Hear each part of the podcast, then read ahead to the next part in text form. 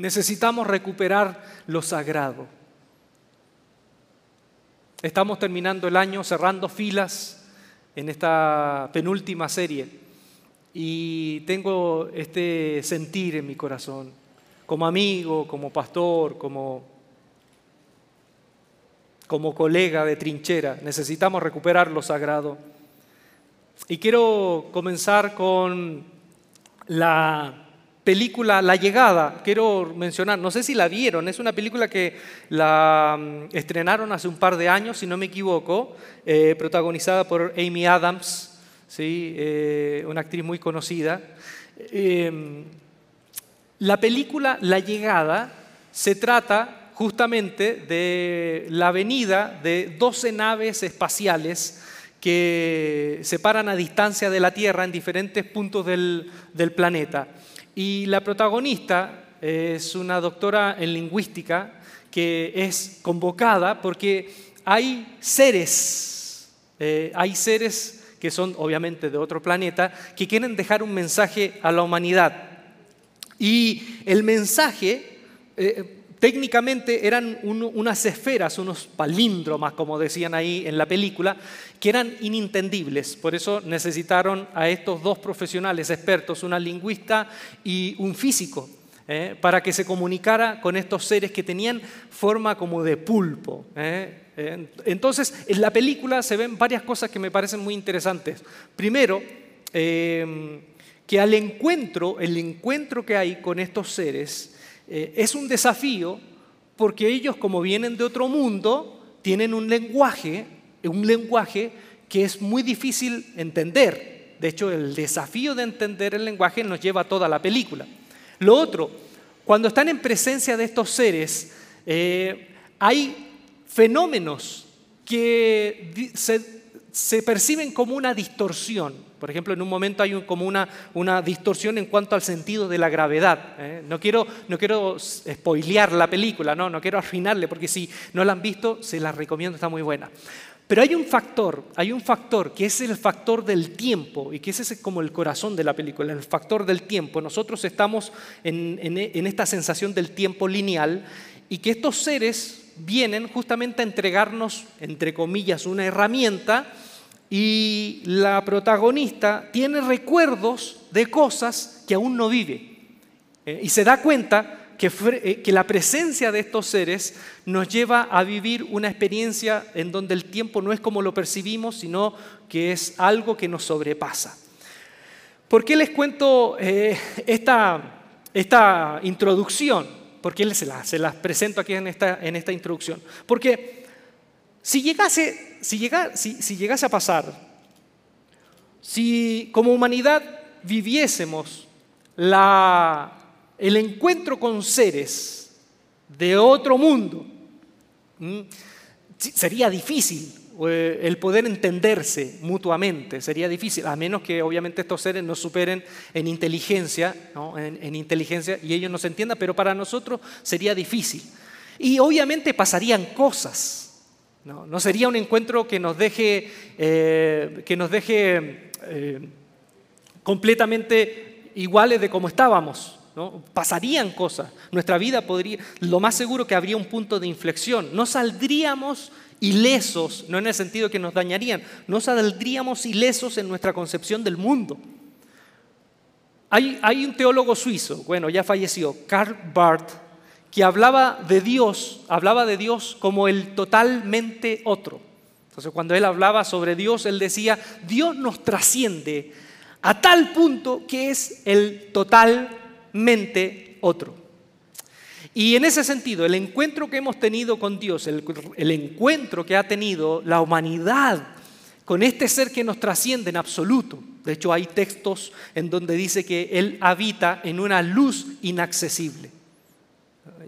La Biblia, cuando nos habla de Dios, nos habla de un misterio, pero un misterio, un ser misterioso que nos creó, que nos ama, que tiene una moral, que quiere comunicarse con nosotros, pero no solamente ha querido comunicarse e insertarse en la historia.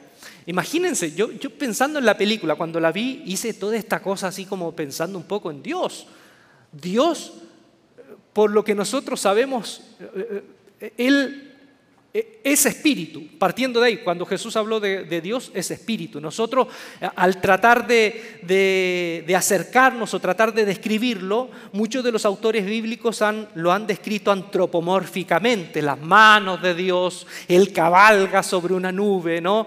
Eh, que Él mira, observa, que Él habla, pero no creo que Dios tenga cuerdas vocales ¿no? creo que Dios tenga una mano física, literal. De hecho, Apocalipsis dicen que el Padre está sentado en un trono. O sea, son, elementos lingüísticos para acercarnos a algo que no entendemos. ¿eh? Porque si somos literales, una vez se los comenté, imagínense un trono, un trono, un trono. ¿Qué trono puede sostener las pompis de Dios? ¿Sí? No, porque Dios no, no tiene pompis, Dios es espíritu. O sea, son símbolos. Son acercamientos. Dios nos, nos trasciende. Pero aquí está. La buena noticia de la Biblia es que ese Dios que es espíritu y es el totalmente otro, se hizo un completamente nuestro. Se hizo uno de nosotros. No solamente Él intervino en la historia, sino que ahora se hace parte y camina en nuestras suelas, en nuestros zapatos. Y por eso celebramos la Navidad y por eso nos acercamos a esta fecha. Si bien sabemos que Él no nació un 25 de diciembre, eh, celebramos esa fecha porque Él se insertó en nuestra historia, se hizo uno de nosotros. ¿eh? Se hizo uno de nosotros. Pero ah, pienso en esto, ¿no? Que en el encuentro con Dios hay una tentación. ¿Y cuál es la tentación? Una de las tantas tentaciones es malentenderlo, ¿sí? Eh, no entender realmente lo que Él nos quiere comunicar. Otra tentación es adjudicarnos a Dios, adjudicarnos y decir, esto es Dios, esto es Dios, aquí lo encerramos, aquí lo encerramos. Una vez un teólogo dice, dijo, Dios habló, Dios habló. Y todo lo que dicen los teólogos es comentario pero Dios habló. Dios habló, pero todo lo demás es un comentario. Es decir, lo único, lo único, lo único que podríamos hablar que no tiene, no tiene falla eh, es la voz de Dios. Dios ha hablado, pero todo lo demás, lo que podemos comentar nosotros es eso, es un comentario. El error es hacer del comentario algo inflexible y dogmático y decir, esto es Dios. Por eso, miren, a través de la historia, cuando nos hemos preguntado quién es Dios, quién es Dios, quién es Dios. Por ejemplo, Elías. Elías cuando tiene un encuentro con Dios está en una cueva. ¿eh? Elías, según el relato, ve el viento, el fuego, el terremoto, pero Dios no estaba ahí. Dios estaba en un silbo apacible. Jonás, cuando ve que los, los, eh, los, de Nínive, que era del imperio asirio, que era, fue el imperio más cruel del siglo VIII Cristo, Jonás esperaba la destrucción de Nínive y Dios perdonó a Nínive. Le hizo una jugada a Jonás que Jonás no esperaba. O sea, Dios descolocó a Jonás. ¿eh? Job esperaba al final una respuesta de Dios y Dios cuando se le aparece, en vez de darle una respuesta, le hizo más preguntas. Los, magos o los sabios de Oriente, cuando fueron a buscar al rey, lo fueron a buscar un palacio y Dios le mostró a través de un ángel que él no estaba en un palacio, estaba en una casa pobre, en un lugar, en una aldea a las afueras de Jerusalén, en Belén. Dios dijo en el Antiguo Testamento que no podían hacerse imagen de él, no podían hacerse imagen de él, pero en la encarnación, como dijo un teólogo, Dios se hizo imagen, Dios se hizo imagen se hizo persona, se hizo, el creador se hizo criatura. ¿eh? y, de nuevo nos descoloca, ¿eh? los discípulos esperaban de Jesús ver, muchos de ellos, a un caudillo que expulsara a Roma. Y Dios vino, Jesús vino y nos habló del amor, del perdón, incluso de perdonar a los imperdonables. La primera generación de discípulos esperaba que Jesús viniera en su generación y el cielo guardó silencio y también nos descoloca. En Apocalipsis, cuando, cuando le dan el mensaje a Juan que el, el león de la tribu de Judá ha vencido, Juan empieza a buscar un león y de nuevo Cristo lo descoloca porque no es un león que aparece en la historia, es un cordero, es un cordero pequeño. En síntesis, somos expertos en decir quién es Dios, qué hace Dios, a quiénes ama Dios, hasta que Dios mismo nos tapa la boca y nos dice, no soy eso, soy más. Yo veo hoy una pérdida de lo sagrado y estoy preocupado de eso, porque lo veo en mi propia vida. Recuerdo que hace un tiempo me invitó un pastor, un pastor luterano, y voy a decir esto y todos se ríen cuando digo esto, un pastor alemán. Me invitó a predicar y es pastor alemán. Eh, me invitó a compartir con el grupo de jóvenes y me dijo, ¿puedes dar un mensaje del libro de Hechos? Y yo le dije, claro que sí.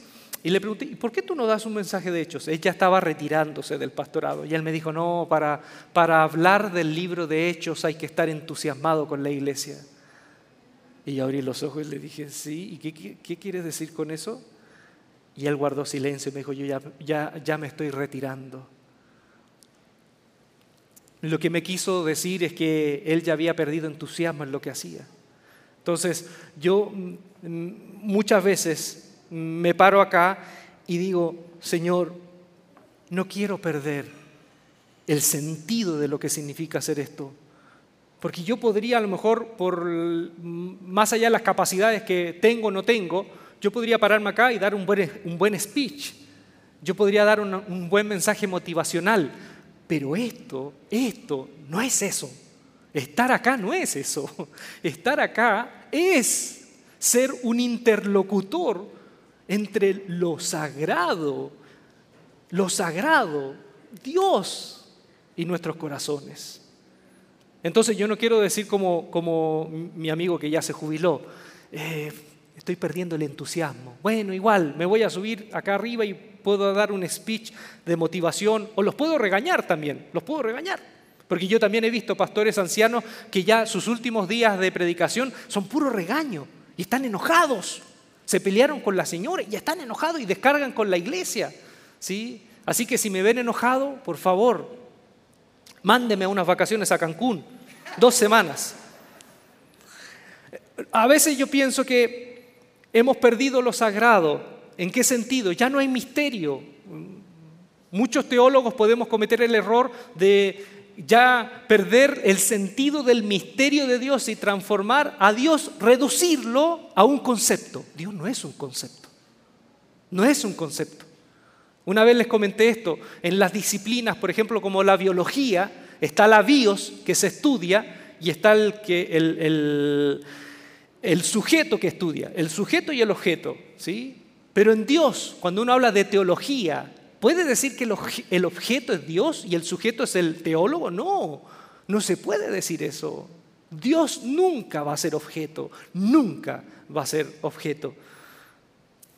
A veces veo ¿no? que cuando cantamos, y no, aquí no es un coscorrón ni nada, pero a veces puedo, lo he escuchado, y no lo escucho acá, pero lo he escuchado a través de mi historia, que venimos a la, a la reunión y cantamos, y cantamos para sentirnos bien, cantamos para descargarnos, y es sutil esto. Y no es un regaño, no lo sientan como un regaño, pero es sutil, porque al final venimos porque necesitamos una catarsis. Y inconscientemente e inconscientemente el centro del impulso lo que significa venir acá es yo sentirme bien. Al final hemos transformado la iglesia en un espacio para catarsis. Y no digo que está mal, a ver, quiero explicarme y quiero que me entiendan de la mejor manera. Dios obviamente es tan bueno que Él siempre nos va a ayudar para que nos sintamos bien, pero el propósito último de estar acá es que Él sea el centro, no nosotros. Fíjense la iglesia, hemos perdido lo sagrado, el sentido de sagrado de la iglesia. La iglesia ya no es cuerpo, es comunidad sin comunión. Es comunidad sin comunión. Usted vaya a un centro comercial, hay comunidad sin comunión. Porque ninguno de nosotros va a un centro comercial con las ganas de conversar con un desconocido, ¿o sí? ¿Sí? Usted va al centro comercial para estar mirando la zapatería y que se acerca una persona y, y cuando se acerca la persona le dice, ¿cómo te va? Buenas tardes. Me presento, soy Ulises. ¿Estás viendo este zapato? Está bonito el zapato. Te quiero comentar de mi vida. Tengo depresión. ¿Alguno hace eso? ¿Hace eso? No hace eso. En un centro comercial hay comunidad, claro, hay comunidad, sobre todo en el buen fin, fiestas eh, navideñas, está lleno de gente, pero no hay comunión. Muchas iglesias se han transformado en centros comerciales de la fe, en donde vamos, nos sentimos acompañados, pero no estamos dispuestos a compartir la vida. Hay comunidad sin comunión, y eso es perder lo sagrado de lo que significa ser iglesia. Ah. En la iglesia, Pablo dijo, es necesario, es necesario que hayan, que hayan discusiones y problemas y roces en la iglesia. Es necesario que hayan. Porque si no hay, significa que no somos familia. Porque seamos honestos, en la familia, para que sea familia tiene que haber un componente, tiene que haber amor, pero amor con chile, con picante, con discusiones, con roces, con silencio, con ¡ándate de aquí! ¿Sí? No te quiero ver. Tiene que haber eso, tiene que haber, porque somos familia, porque si no, no seríamos normales. ¿no? Una, familia que no discute, que es, bueno, obviamente hay familias que ya han llegado a un nivel en donde eh, las, las, dificultades se conversan, ¿no? Se conversan. Y cuando habla de discusión, no necesariamente es gritería, la discusión es sana y no necesariamente tienen que ser con falta de respeto. Es bueno discutir. Discutir significa conversar para buscar una mejor solución dentro de los diferentes pensamientos que hay. Por eso, tiene que haber esto acá. Es más, ahora peleense, o sea. Yo tenía un profesor de la primaria que era sádico el viejo este, que teníamos de pronto problemas y roces, y él decía, muchachos, ustedes no van a ir a arreglar como brutos los problemas a las afueras del colegio, a pelearse, como yo he visto a varios de ustedes peleándose a las afueras del colegio. No, Señor, eso los hacen los brutos. Acá vamos a solucionar los problemas. Y yo veo que en este momento Juanito y Pedrito tienen problemas y lo hacían pasar adelante. Y yo recuerdo que esa vez cuando yo entré a clase, yo pensaba que la primera vez que conocí al profesor, yo pensé que nos iba a hacer pasar adelante para que conversáramos. Y dijo, no van a pelear afuera. Juanito y Pedrito, ¿por qué tú peleas con él? No, porque me quitó el lunch del, del recreo. ¿Y tú por qué se lo quitaste? Porque me cae gordo. Bueno, peleense aquí. y se pelearon ahí. Y, ellos miraron así, ah, usted nos da permiso, sí, bueno, ¿cómo no? Y se peleaban. O sea, no, no estoy diciendo eso, ¿no? Es bueno las discusiones, es bueno los roces porque somos familia, comunidad sin comunión. Pablo dijo en 1 Corintios 4, hablando de los predicadores, ¿qué dijo? De los apóstoles, los, que comparten el Evangelio, dice, somos administradores de los misterios de Dios. Qué bonito eso. Somos administradores de los misterios de Dios. Y la palabra que usa como administrador en griego es una palabra que es juperetes, juperetes. Y juperetes eran los esclavos que iban en las galeras, pero iban abajo remando y ellos nunca salían a la luz. Pablo pudo haber usado otras palabras como dulos, ¿no? que también es un siervo, pero no, usó en griego juperetes. Dice, nosotros somos juperetes de los misterios de Dios. Es decir, nuestra labor no es brillar y salir a la luz. Nuestra labor es ser aquella fuerza invisible para que nosotros no brillen, no brillemos nosotros, sino Dios pero también he visto que hemos perdido lo sagrado, porque hoy veo una, galería de predicadores, motivadores, cristianos que ya e, es una alfombra roja. Hemos perdido lo sagrado. Hemos perdido lo sagrado. Por eso quiero volver a este texto de Éxodo, capítulo 3 del versículo 4 al 14 y lo vamos a, leer. Ustedes lo pueden leer conmigo, no en voz alta, sino seguirme. Y es el encuentro entre el totalmente otro y ese pastor de ovejas que había sido príncipe, pero que estaba en el olvido. Había pasado 40 años en el olvido en el desierto. Hablo de Moisés. Cuando el Señor vio que Moisés se acercaba a mirar, lo llamó desde la zarza Moisés, Moisés, aquí me tienes, respondió. No te acerques más. Le dijo Dios, quítate las sandalias, porque estás pisando tierra santa. Yo soy el Dios de tu padre, soy el Dios de Abraham, de Isaac y de Jacob. Al oír esto, Moisés se cubrió el rostro, pues tuvo miedo de mirar a Dios. Pero el Señor siguió diciendo, ciertamente he visto la opresión que sufre mi pueblo en Egipto. Los he escuchado quejarse de sus capataces y conozco bien sus penurias. Así que he descendido para librarlos del poder de los egipcios y sacarlos de ese país, para llevarlos a una tierra buena y espaciosa, tierra donde abundan la leche y la miel. Me refiero al país de los cananeos, hititas, amorreos, fereceos, heveos y jebuseos. Han llegado a mí, a mis oídos, los gritos desesperados de los israelitas.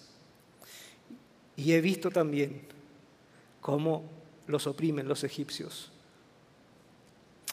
Así que disponte a partir. Voy a enviarte al faraón para que saques de Egipto a los israelitas, que son mi pueblo. Pero Moisés le dijo a Dios, ¿y quién soy yo para presentarme ante el faraón y sacar de Egipto a los israelitas? Hago paréntesis, Moisés quizás pensó, ¿quién soy yo si yo por un sentido de justicia maté a uno sin querer y por eso terminé acá? ¿Quién soy yo?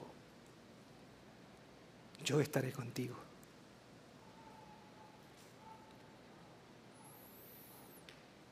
Yo estaré contigo, le respondió Dios.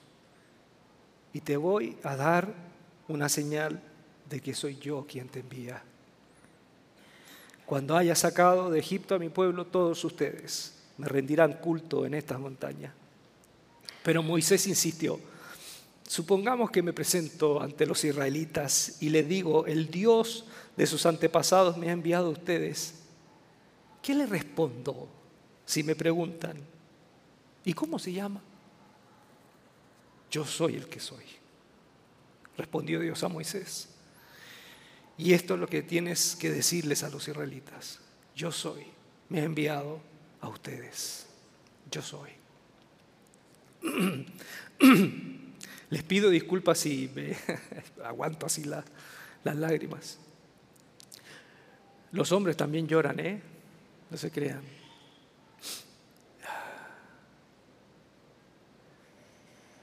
Yo no puedo pasar, a veces A veces yo leo la Biblia y no digo que me pasa siempre, a veces, a veces leo la Biblia y no puedo, no puedo seguir. Porque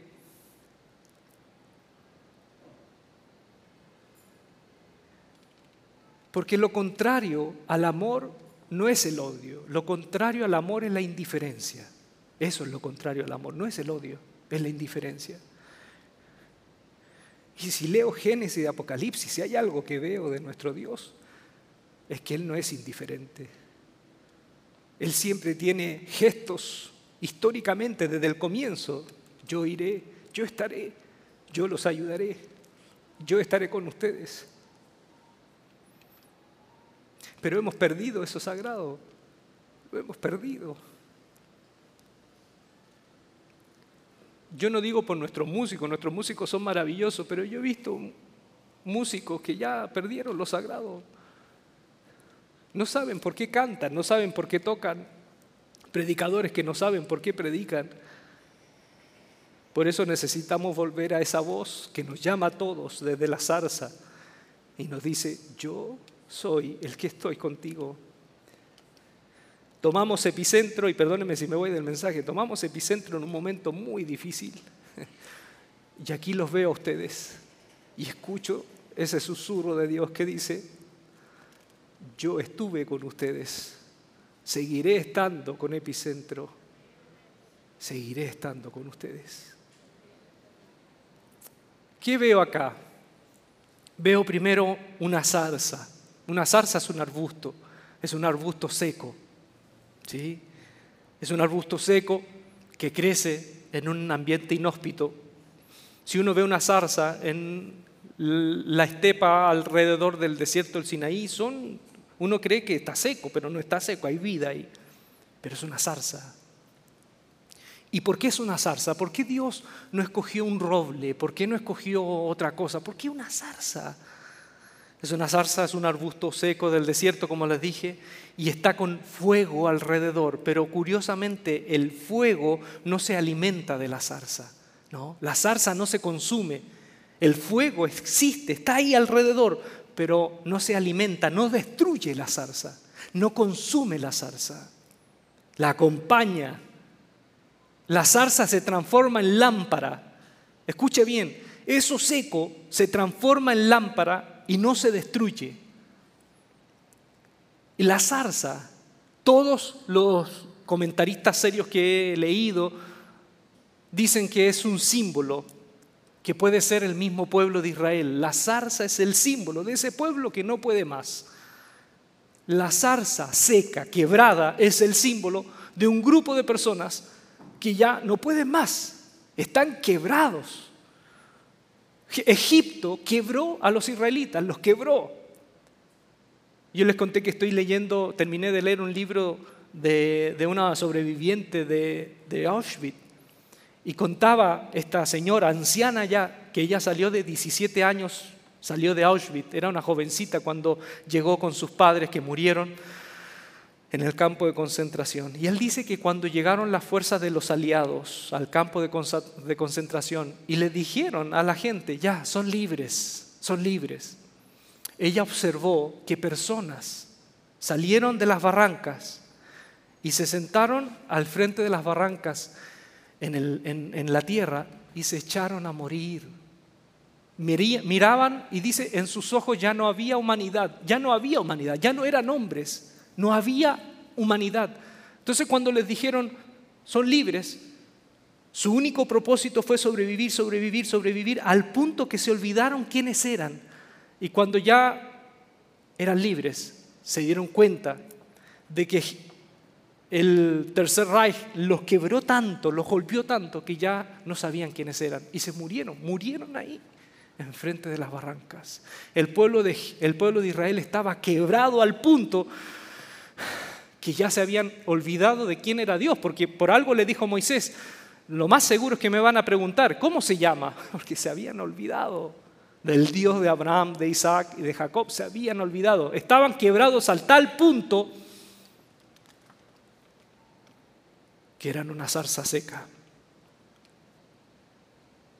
Entonces, lo primero que veo en esta escena es que el fuego que está alrededor, que es Dios, el fuego desde donde sale esa voz no destruye la zarza, no la destruye. El primer mensaje de esta noche, de esta perdón, de esta tarde es que esa zarza podemos ser nosotros. Y este año hemos pasado por situaciones difíciles, los que han perdido seres queridos, los que se han enfrentado con situaciones límite. Si me permites, quiero decirte esto y quiero que no suene como palabras que uno las dice siempre. Quiero decirte esto. Dios está contigo. Dios está contigo. Y ese fuego te acompaña no para destruirte, no para quebrarte más. Dios está contigo. Yo soy, yo soy. En la versión en español tenemos la declaración de Dios, yo soy. ¿Mm? Pero cuando uno lee en hebreo original, en el hebreo original, en realidad no es yo soy en tiempo presente, sino que es en tiempo futuro. De hecho, cuando uno lee en el hebreo la palabra eh, yo soy el que soy, Ejie, Asher, Ejie, así es en hebreo, Ejie, Asher, Ejie, es yo seré el que estaré o yo seré el que seré. Eh, uno lo lee y dice, uy, es raro, pero cuando uno lee el contexto tiene sentido, porque obviamente Dios le está diciendo a Moisés, vas a ir al faraón, te vas a presentar con el hombre más poderoso, el imperio más poderoso del mundo. Tú vas a presentarte. Y quiero decirte esto, yo estaré contigo. Yo estaré contigo. Ejie, ayer, ejie, yo seré el que estaré contigo. Y cuando le dijo, ¿y en nombre de quién voy a ir? Ejie, ejie diles que le irás en este nombre, yo estaré, yo soy el que estaré, yo soy el que estaré con ustedes, yo soy el que estaré con ustedes. Por eso, cuando, cuando uno ve el Antiguo Testamento, uno obviamente lo complementa con el Nuevo. En el Nuevo Testamento, cuando Dios se presenta en la revelación de Jesucristo, eh, el libro, el último libro Apocalipsis termina con esta declaración, eh, que yo soy, eh, yo soy el alfa y la omega, el principio, el fin, el que estuvo, el que está y el que vendré. Yo estaré, yo estaré. No sé si se acuerdan del texto cuando Moisés ve a Dios le pide, quiero ver tu gloria. ¿Se acuerdan? Quiero ver tu gloria. ¿Se acuerdan de ese texto? Y, Dios le dice, no puede verme ningún hombre el rostro porque va a morir, pero te voy a permitir ver mis espaldas. Sí, sí. Una vez yo se los comenté, me parece, vas a ver mis espaldas. Y cuando viene la voz de Dios pasando, Jehová, Jehová, misericordioso y clemente, lento para la ira, grande en misericordia, y se, se, esconden en, una, en, una peña, en un hoyo en la peña. Y dice que la mano de Dios protege a Moisés para que no vea su rostro, lo protege y cuando pasa, Moisés sale nuevamente y dice que ve las espaldas de Dios, las espaldas de Dios. Y, esto es misterioso, porque, porque eso de no me puedes ver porque puede morir, en otras palabras, es un riesgo, es un riesgo meterse con Dios. No porque Él nos puede matar, sino porque, eh, reitero, vuelvo al inicio, estamos, estamos frente al misterio absoluto, al totalmente otro. Bueno, y al final Moisés ve las espaldas. Una vez escuché del rabino esto que se los vuelvo a repetir. El rabino dio una enseñanza tan bonita. Dijo, ¿por qué Moisés ve las espaldas? ¿Y por qué no el rostro? Y él explicó, el rostro el rostro tiene que ver con lo que está hacia adelante y las espaldas obviamente tiene que ver con lo que está hacia atrás. Y lo explicó de una manera tan gráfica y tan lúdica. No podemos ver el rostro de Dios porque si lo vemos significa que ya no estamos en este plano. Porque en este plano estamos sujetos al tiempo y al espacio. Y el rostro de Dios tiene que ver con el futuro, con lo que está hacia adelante. Y nadie de nosotros puede conocer de manera exacta todo lo que va a pasar en el futuro, porque estamos sometidos a la limitación de tiempo y espacio. Pero sí podemos ver las espaldas de Dios, que es el pasado de nuestra propia historia. Entonces, ¿cuál es la enseñanza? La enseñanza de Dios a Moisés es, así como es mi espalda, así es mi rostro. No puedes ver mi rostro, pero puedes ver mi espalda, porque así como es mi espalda, es mi rostro. Entonces, en los momentos difíciles, no sabemos lo que va a pasar a futuro, pero de algo estamos seguros de que así como hemos visto en nuestra historia, desde, desde los momentos más difíciles que, hemos, que nos ha tocado vivir, les pregunto, ¿cuánto, cuántos momentos difíciles que nos ha tocado vivir en el pasado, cómo no podemos decir que Dios no ha estado con nosotros? Dios ha estado con nosotros. Dios nos ha acompañado en los momentos cuando nos tenían que recoger con pala y escoba. ¿Te acuerdas? Cuando tu corazón se hizo pedazos, cuando viviste una situación límite, cuando ese ser querido se fue, te tuvieron que recoger con pala y escoba y Dios estuvo ahí. Entonces en los momentos cuando tengamos incertidumbre y le digamos, Señor, necesito fuerza, Él dice, así, así como es mis espaldas, así es mi rostro. Si miras hacia atrás, yo he estado contigo. De la misma manera, yo estaré contigo en el futuro. Yo seré el que estaré yo seré el que estaré. Ahora el fuego. ¿Qué nos habla el fuego? El fuego subsiste, subsiste independiente de la madera. ¿Sí? El fuego no se alimenta de la madera y ese es Dios. ese es Dios. Una vez le preguntaron a un amigo mío, ¿De dónde viene Dios? Él es teólogo. ¿Y sabe la respuesta que él dio? Dios viene de Dios. Y punto.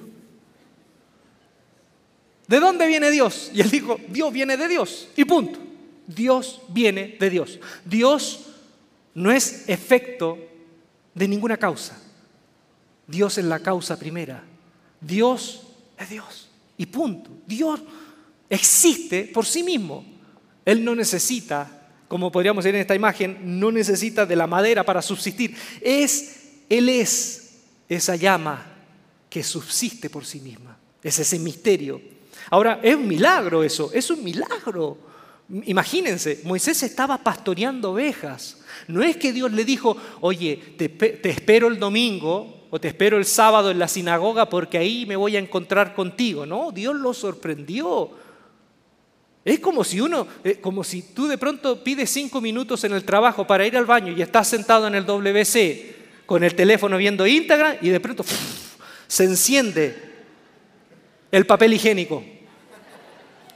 Dios te sorprendió ahí, sentado.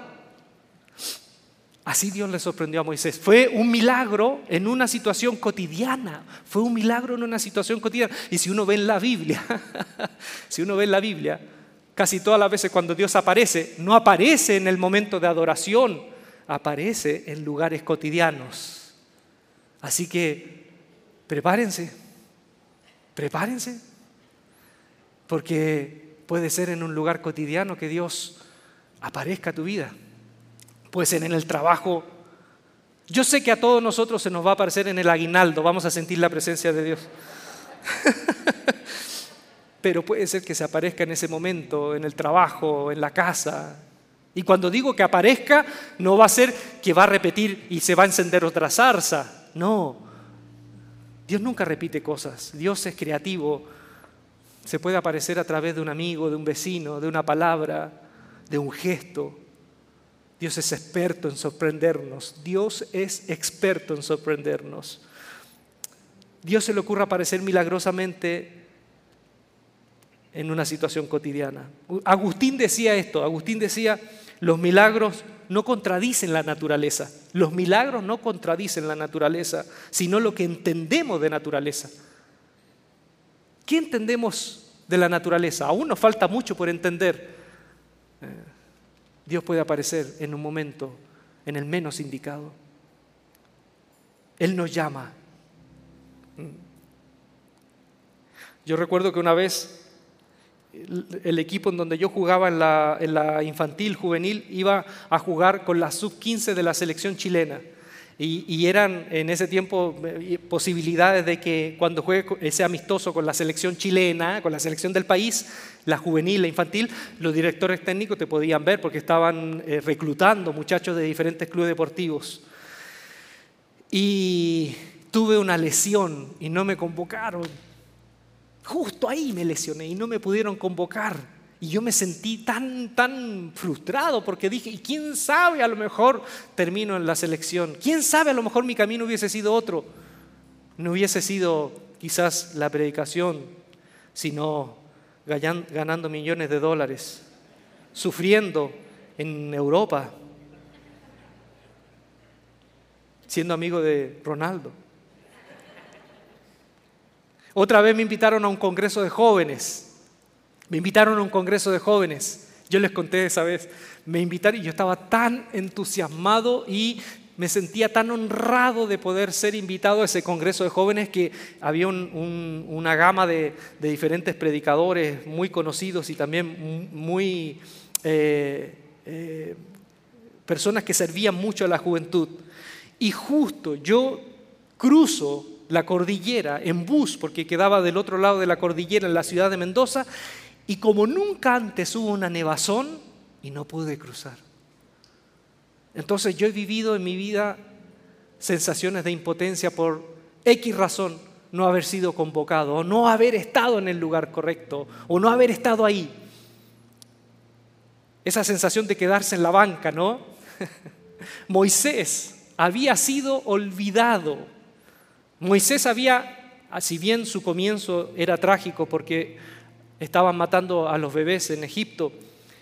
Dios lo, lo, protegió, lo acompañó en la canasta y llegó donde la, hija del faraón y fue criado como un príncipe. Moisés fue criado con un príncipe. Moisés tenía Jordan Nike. Le compraba la Jordan Nike. Mi hijo me pide Jordan Nike.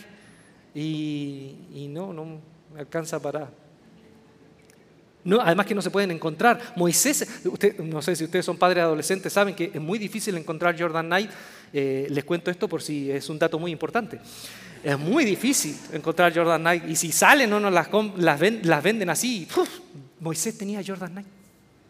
Moisés había sido criado en los mejores colegios, pero vivió esos primeros 40 años de, príncipe, esos 40 años en donde era fresísimo, ¿sí? Y después los 40 años de olvido, de olvido. Y en esos 40 años de olvido es interesante lo que pasa en la vida de Moisés, porque cuando en el Nuevo Testamento se ve que Esteban, antes de ser apiedrado, habla de Moisés, Dice, Moisés en Egipto era un varón poderoso en palabras y obras. Así dice Esteban. Moisés en Egipto era un varón poderoso en palabras y obras. Pero cuando Dios lo encuentra 40 años después y le dice, ve tú y dile a Faraón, ¿qué dice Moisés? No puedo, porque soy tardo en el hablar. Pasaron 40 años y se había olvidado de quién era. Había sido tanto el, trabajo en el desierto que ya era otro Moisés. Moisés tenía un sueño de justicia, porque el hecho de ayudar a un esclavo, ayudar a un esclavo nos daba cuenta de que Moisés ya en Egipto tenía una inclinación por la justicia por su pueblo, pero quiso hacer por sus manos lo que no resultó porque después su propio pueblo lo rechazó. Ustedes saben la historia, ya en el desierto Dios lo encuentra y le dice, ahora sí estás preparado para hacer lo que en un comienzo quisiste hacer por tu propia fuerza. Pero ya es otro hombre, es otro hombre que ya yo creo que había perdido ese proyecto o ese sueño o esa misión que había sentido en un comienzo de joven. Por eso Dios nos puede llamar en el momento en que sentimos que ya perdimos las oportunidades. Hay alguno de los que está acá que creo que han sentido que ya perdieron las oportunidades de que Dios te pueda llamar para algo, por tu vida, por tus malas decisiones, por tu edad. No, no has perdido ninguna oportunidad. Es el momento.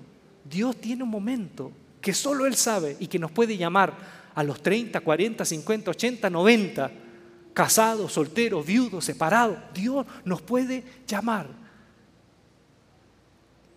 Y por último, quítate las sandalias, le dijo Dios a Moisés, quítate las sandalias. Yo me bañé hoy y me puse talco. ¿Me permiten?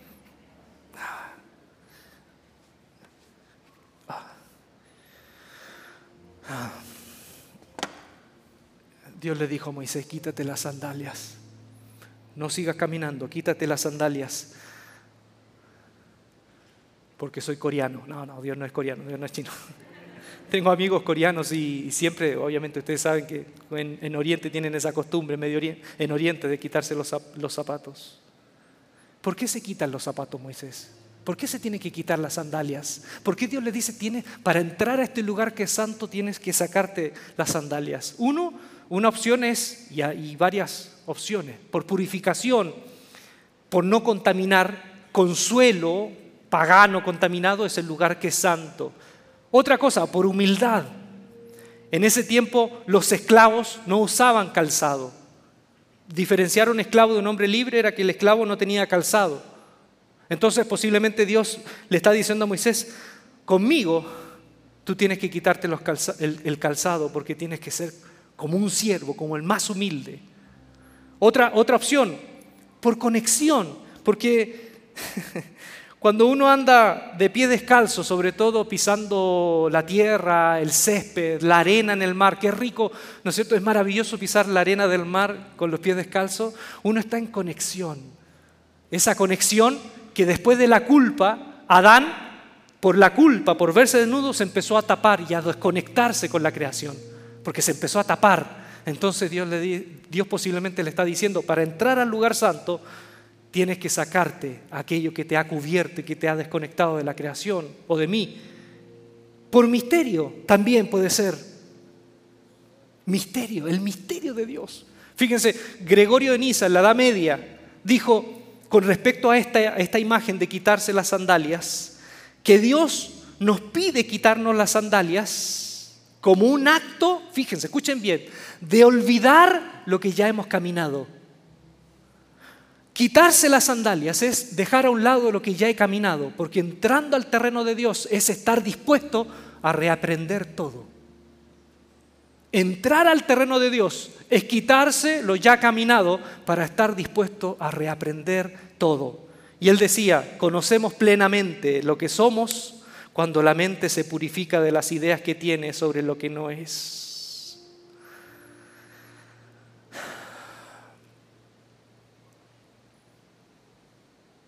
¿Qué dijo Jesús? ¿Qué dijo Jesús? Cuando nos debemos encontrar con Dios, dice, cuando tú te pongas a orar, entra a tu cuarto, cierra la puerta y ora a tu Padre que está en lo secreto. Así tu Padre que ve en lo secreto, que ve lo que se hace en secreto, te recompensará. Mateo 6, 6. Entonces si uno complementa acá es pies descalzos, cerrada la puerta, ¿Y qué es lo que hizo Moisés? Se cubrió. Pie descalzo, cerrada la puerta y se cubrió. Pie descalzo para estar dispuesto a reaprender todo y dejar atrás todo lo que he caminado. Porque con Dios es siempre la novedad de aprender algo nuevo. Pie descalzo, pero también cerrada la puerta, huir del ruido externo pero no solamente huir del ruido externo, sino huir del mayor ruido, del ruido interno, de nuestra alma, nuestro corazón, de las cosas que a veces no nos dejan escuchar a Dios. Por eso también taparse, cubrirse. Mi última invitación es que podamos recuperar lo sagrado. ¿Cuál es el lugar más sagrado que tú has visitado? ¿Cuál es el lugar más sagrado que has visitado? una iglesia, un santuario. Tuve la dicha hace poco de estar en Florencia y visité grandes catedrales que quedaba así con los ojos pasmados, impresionados. Pero saben para mí cuáles son los lugares más sagrados que he visitado, aparte de, compartir en una comunidad y estar ahí en la presencia de Dios, es cuando mis hijos nacieron. para mí ha sido eso lo más sagrado.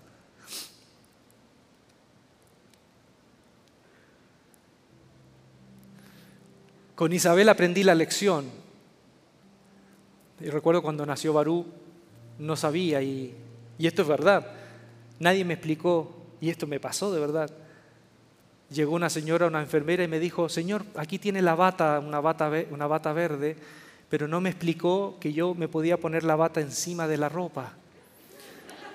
Yo no sabía, yo era padre primerizo y me saqué, pero literal, hasta los calzoncillos me los saqué porque dije, puede, no sé, tener alguna infección. Y yo así, primerizo, primerizo. Me fui con la bata y, les prometo que la bata de pronto se abría, no estaba completamente cerrada. Menos mal que el doctor y las enfermeras están acostumbrados a ver eso y nadie estaba preocupado por, por mis pompis, ¿no? Pero estaba ahí en el nacimiento y yo estaba así, así, así fui. Para mí ese momento fue lo más sagrado, estar ahí en el nacimiento estar ahí en el nacimiento. Pero lo último, ¿sabe lo que es meterse con Dios? Es meterse en problemas. Meterse con Dios es meterse en problemas. ¿Qué le dijo Dios a Moisés? Te voy a enviar a que te metas en un gran problema. Vas a tener que ir donde Faraón y decirle a ese hombre que libere a mi pueblo vas a tener que ir y decirle que libere a mi pueblo.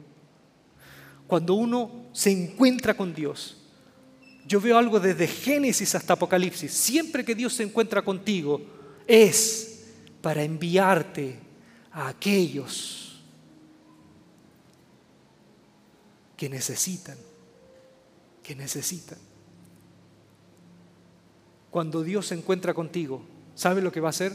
te va a enviar para que te metas en problemas y te metas ayudando a gente que hoy también, como los israelitas, sufre las injusticias, sufre situaciones duras, difíciles, y nadie tiene quien los pueda defender. Por eso, recuperar lo sagrado es también recuperar la misericordia. De hecho, el primer llamado de Jesús a los discípulos, el primer llamado, no fue para que fueran a la biblioteca a leer libros teológicos. El primer llamado en Mateo 10 dice, y reunió a sus doce discípulos y les dio autoridad para expulsar los espíritus malignos y sanar toda enfermedad y toda dolencia. Toda, todo encuentro sagrado, todo encuentro sagrado va a terminar enviándonos a aquellos que lo necesitan. Cuando yo estudié teología, estudié un autor que se llamaba Albert Schweitzer. Y Albert Schweitzer era un teólogo que escribió sobre Jesús, el Jesús histórico. Y en un momento Dice que en una conversación con amigos italianos, estos amigos les estaban hablando de la necesidad que había en África, donde habían cientos y cientos de niños huérfanos y leprosos. Y él miró a su esposa, él era famoso como músico y como teólogo, renombrado. Y él le dijo a su esposa, quiero estudiar medicina, porque Dios me está, siento que Dios con esta conversación me está llamando a dar un salto importante en mi vida. Él ya tenía prestigio, ganaba mucho dinero, tenía todo. ¿Y saben lo que hizo? Estudió medicina. Después de siete años tomó a su esposa y a su única hija y se fue a África. Y todo el, segundo tiempo de su vida lo, lo invirtió con niños huérfanos, leprosos y gente olvidada de África. Ganó el premio Nobel en el año 1953 y él fue reconocido como el teólogo que amaba la vida. De hecho, en sus últimas palabras, él llegó a decir, él oraba al Padre Nuestro de esta manera, por eso oré el Padre Nuestro. Él oraba al Padre Nuestro diciendo, Padre Nuestro, danos el pan, pero sobre todo, ayúdanos a compartir el pan con los cientos de niñitos que hoy no tienen que comer. Dejó la teología porque se dio cuenta que encontrarse con Jesús ya no tenía que ver necesariamente con libros, sino encontrarse con los que más sufren. Necesitamos recuperar lo sagrado. Necesitamos recuperar lo sagrado. Amén. Pónganse pie, vamos a orar, ¿les parece?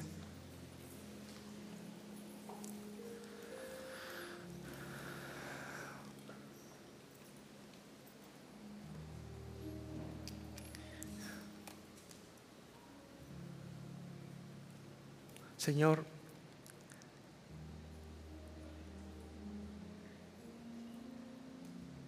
perdónanos, Señor, porque es posible que tú te hayas aparecido cuántas veces en nuestra vida. Es posible que esa zarza ardiendo era ese niñito en la calle. Es posible que esa zarza ardiendo era esa familia en necesidad. Es posible que esa zarza ardiendo, esa, era, era esa noticia de esas comunidades que no tienen agua potable. Es posible que esa zarza ardiendo eran aquellas mujeres violentadas. Perdónanos, Señor, porque es posible que tú hayas encendido la zarza enfrente de nuestras narices y nosotros hayamos pasado por alto, porque estamos más preocupados de nuestra vida, de nuestras necesidades que ver la necesidad de los demás. Permítenos recuperar lo sagrado y permítenos reencontrarnos contigo. Yo te pido por aquellos que están quebrados hoy como una zarza, que puedan sentir esa presencia bondadosa de ese fuego que no destruye, sino que alimenta y que puede dar luz. Ayúdanos Jesús en lo que resta del año y permítenos sacarnos las sandalias de nuestros pies para dejar atrás todo lo que hemos caminado y estar dispuestos a reaprender de ti.